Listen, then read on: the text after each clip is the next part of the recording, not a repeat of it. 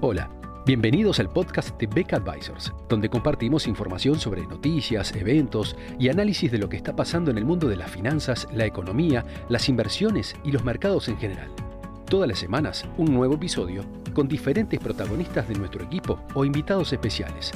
En Beck Advisors, nuestro objetivo es acercar a nuestros clientes las alternativas más convenientes para lograr sus objetivos financieros.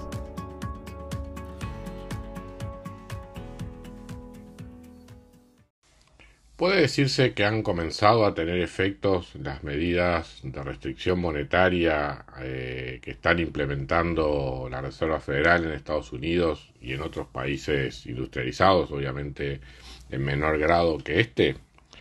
En estos días se han conocido algunos indicadores que eh, permiten empezar a tener una primera visualización de cómo son las expectativas de los agentes económicos respecto a este punto. Evidentemente, todo lo que pueden ser los, datos fuertes o los datos duros sobre la realidad económica recién van a, a conocerse dentro de algunos meses y es más, las medidas tomadas recientemente recién tendrán efectos sobre el nivel de actividad, por ejemplo, en el tercer trimestre del año o cuarto trimestre del año, cuyos datos eventualmente a su vez se van a conocer sobre fin de año o comienzo del próximo.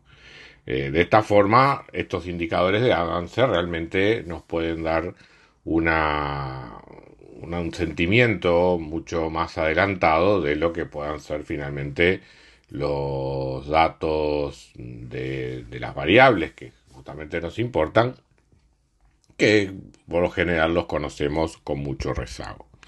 Eh, en esa línea entonces eh, he esperado con cierta expectativa los datos del poder de compra de los gerentes o administradores, el, Purchasing Manager Index, que eh, recoge, hace encuestas sobre las perspectivas de los gerentes de negocios sobre compras, contratación de personal, inversiones, etcétera, para el próximo mes.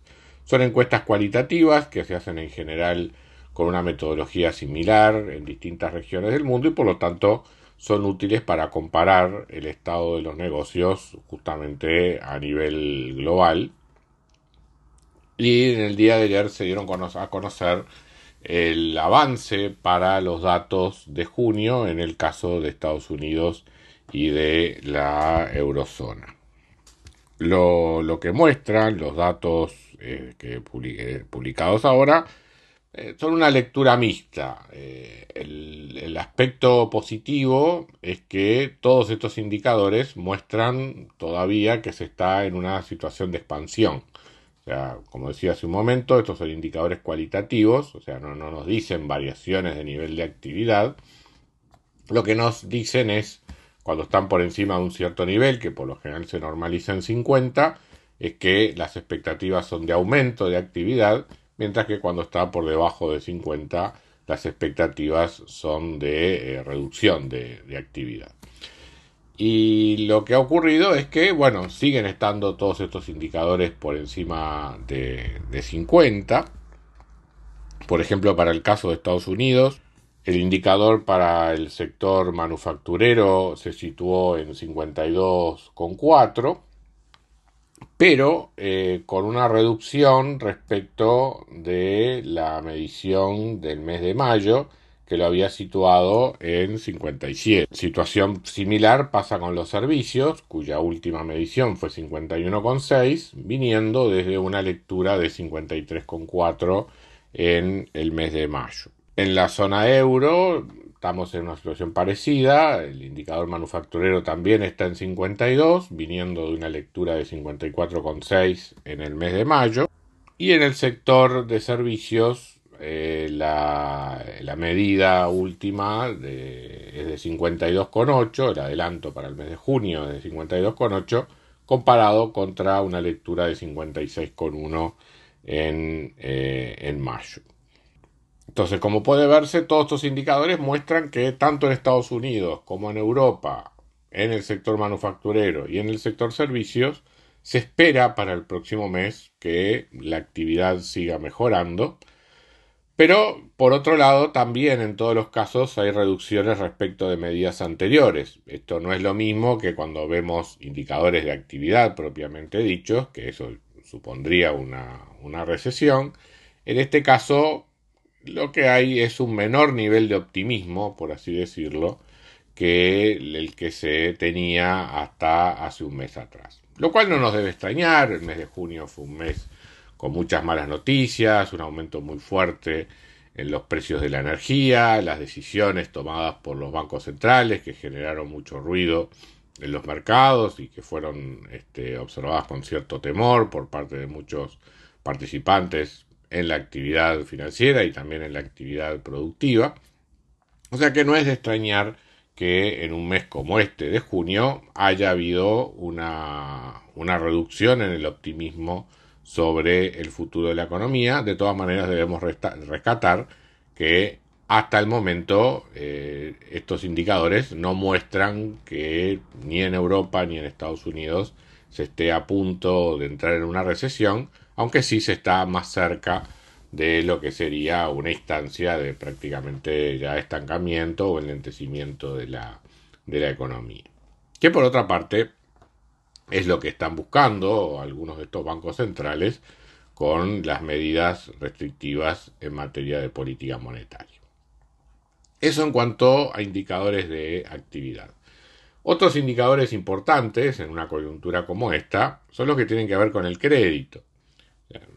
Por lo general, eh, ante una situación de, recesión o de caída de actividad o de incertidumbre en la actividad económica, eh, una de las principales, una de las primeras variables en reaccionar es precisamente el, crédito bancario, el cual eh, suele ser muy sensible a escenarios de recesión, de aumento de desempleo, de caída de ventas por parte de las empresas, porque justamente las eh, en, ese, en ese contexto la probabilidad de incobrabilidad aumenta y por lo tanto los bancos son más reacios a otorgar crédito. ¿Qué es lo que nos muestran los datos publicados por la Reserva Federal hasta los primeros días de junio, hasta la primera semana de junio? Tengamos presente que esto es antes que la, eh, que la última decisión de la Reserva Federal. Eh, bueno, lo que, lo que, observamos es que el crédito del sector bancario ha venido creciendo a tasas del entorno del 12,5% anualizadas durante los últimos tres meses, desde, marzo, abril, mayo. Y en, en las dos primeras semanas de junio vemos que los niveles de crédito se mantienen también en los altos niveles que habían alcanzado en mayo. Probablemente con la tendencia que vemos en los primeros días de junio, a lo que hay que sumar el efecto de la, de la decisión de la Fed, quizás haya un enlentecimiento, sí, con respecto al crecimiento de meses anteriores, pero no parece estar habiendo una caída en los volúmenes de crédito eh, como consecuencia de esta decisión. Es además importante señalar que el aumento del crédito en general va a todas las categorías, tanto lo que tiene que ver con el crédito comercial industrial. Eh, el crédito al consumo se, desaceleró, algo en mayo respecto de los meses anteriores, pero venía creciendo muy fuerte. En marzo había crecido al 17,5% anualizado, ahora en mayo crece al 8,5%, o sea, todavía es un crecimiento eh, importante. En términos reales está prácticamente constante respecto del año pasado. O sea que en materia de crédito al consumo, eh, si bien se ha desacelerado, todavía estamos en una situación de, crecimiento. Y el crédito hipotecario, que es una de las grandes preocupaciones por lo que pueda implicar en el sector eh, de la construcción, eh, también vemos que hasta el mes de mayo y en las dos primeras semanas de junio seguía incrementándose sobre todo los créditos con, finalización establecida, o sea, los que no se pueden amortizar en forma anticipada. Eh, este tipo de créditos residenciales había crecido 7% anualizado en marzo, 12% en abril y 14% en mayo y en las primeras semanas de junio todavía seguía una tendencia creciente. Habrá que ver la última decisión de la Fed y el impacto que tuvo especialmente en el segmento de créditos hipotecarios, si esto eh, frena de alguna forma la, evolución de esta, de esta categoría de créditos para los próximos, para los próximos meses. Pero haciendo un balance en los datos que tenemos hasta el momento, tenemos una situación expansiva en el sector crediticio, sostenida además por el informe que, se divulgó ayer sobre los, los test de estrés que hace la Reserva Federal, los organismos reguladores del sistema bancario en Estados Unidos, eh, sobre el sistema bancario, que en general también muestran una, una capacidad este, del sistema bancario para enfrentar eh, situaciones de recesión en la economía. De hecho, los ha habilitado a seguir haciendo reducciones de capital, haciendo pago de dividendos mediante rescate de, distribuciones de, capital. De modo que eh, todo esto parece dar un entorno positivo para un, para un sector que es típicamente cíclico como, como el sistema bancario eh, lo cual no se condice con una lectura de recesión inminente en la economía. Entonces, en definitiva, haciendo un balance de todos estos números, no hay que descartar el hecho de que la economía eventualmente esté entrando en una etapa de enlentecimiento, pero eh, por el momento no podemos hablar, en el caso de Estados Unidos, de una recesión provocada por factores de demanda. Muchas gracias a todos por escuchar otro episodio del podcast de Beck Advisors. Te invitamos a compartir este podcast con tus amigos, colegas, dejarnos tus comentarios o reviews y seguirnos en nuestras redes sociales Instagram, Twitter, LinkedIn y también nuestro canal de YouTube. Visítanos en nuestro sitio web beckadvisors.com para leer nuestros informes, reportes y conocer más sobre nosotros. Hasta una próxima entrega y muchas gracias.